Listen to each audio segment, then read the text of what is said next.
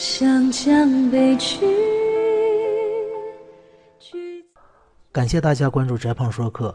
今天我们要讲一下《沁园春·长沙》，这是高一刚开学的第一篇语文课文。这首词很多人说它是很喜庆的一首词，指点江山，激扬文字，粪土当年万户侯，是吧？这都很喜庆。但是我却从这这首词里读出了一种非常深刻的悲凉。为什么呢？别着急，我们慢慢说。首先，我们读一下诗。独立寒秋，湘江北去，橘子洲头。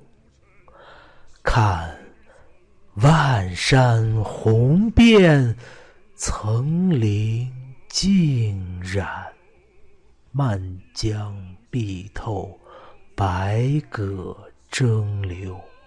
鹰击长空，鱼翔浅底，万类霜天竞自由。怅辽阔，问苍茫大地，谁主沉浮？携来百侣曾游。忆往昔，峥嵘岁月稠。恰同学少年，风华正茂，书生意气，挥斥方遒，指点江山，激扬文字，粪土当年万户侯。曾记否？到中流击水。浪遏飞舟，翟胖水平就这样了哈。接下来我们继续来细品这首词，《沁园春》是这首词的词牌。这个词牌在古代诗歌里边往往是一种悲凉之意的。首先我们看第一句：“独立寒秋”，看“独”和“寒”，够冷的吧？湘江北去，橘子洲头，这是大面上的一个景色。接下来就要细说了。看这个“看”字很好，总领了下边这所有的这一大片啊。看到了什么呢？万山红遍，层林尽染，漫江碧透，百舸争流，鹰击长空，鱼翔浅底，万类。霜天竞自由，这是看到的景色。看山在远处，而且由远而下，江在下边；由下又上，鹰在天空；由上又下，鱼在河底。它是这样一个动态的视觉过程。最后，它的感觉是静自由，似乎是一个非常扩大的意境。这个时候，诗人应该是很开心的，是吧？但是忽然。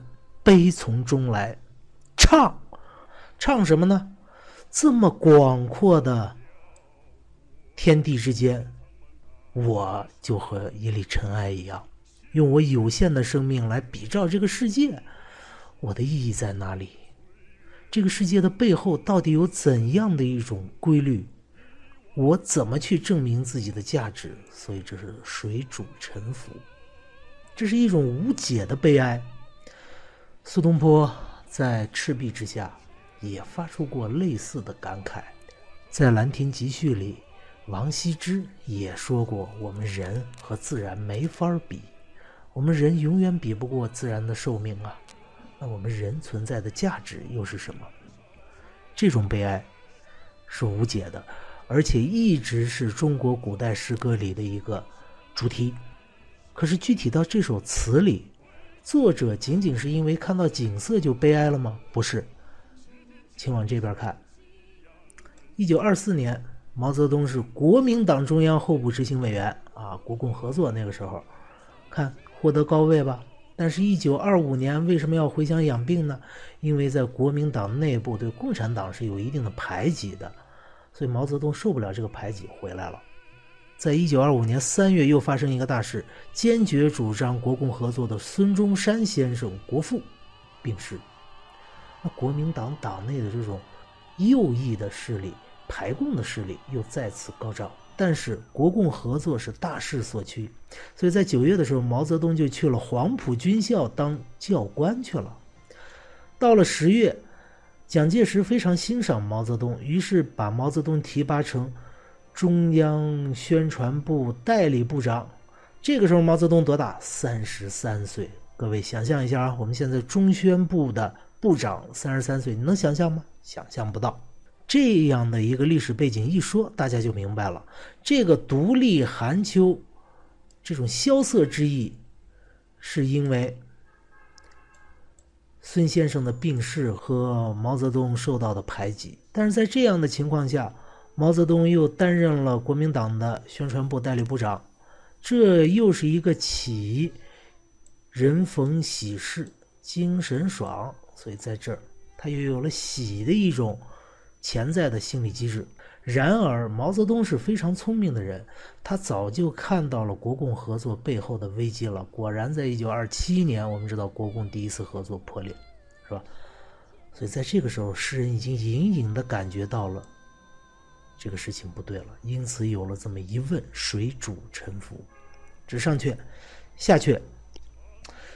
当我们遇到了无法消解的悲哀的时候。我们人一般会怎么办呢？很简单呢，想点开心的事儿啊。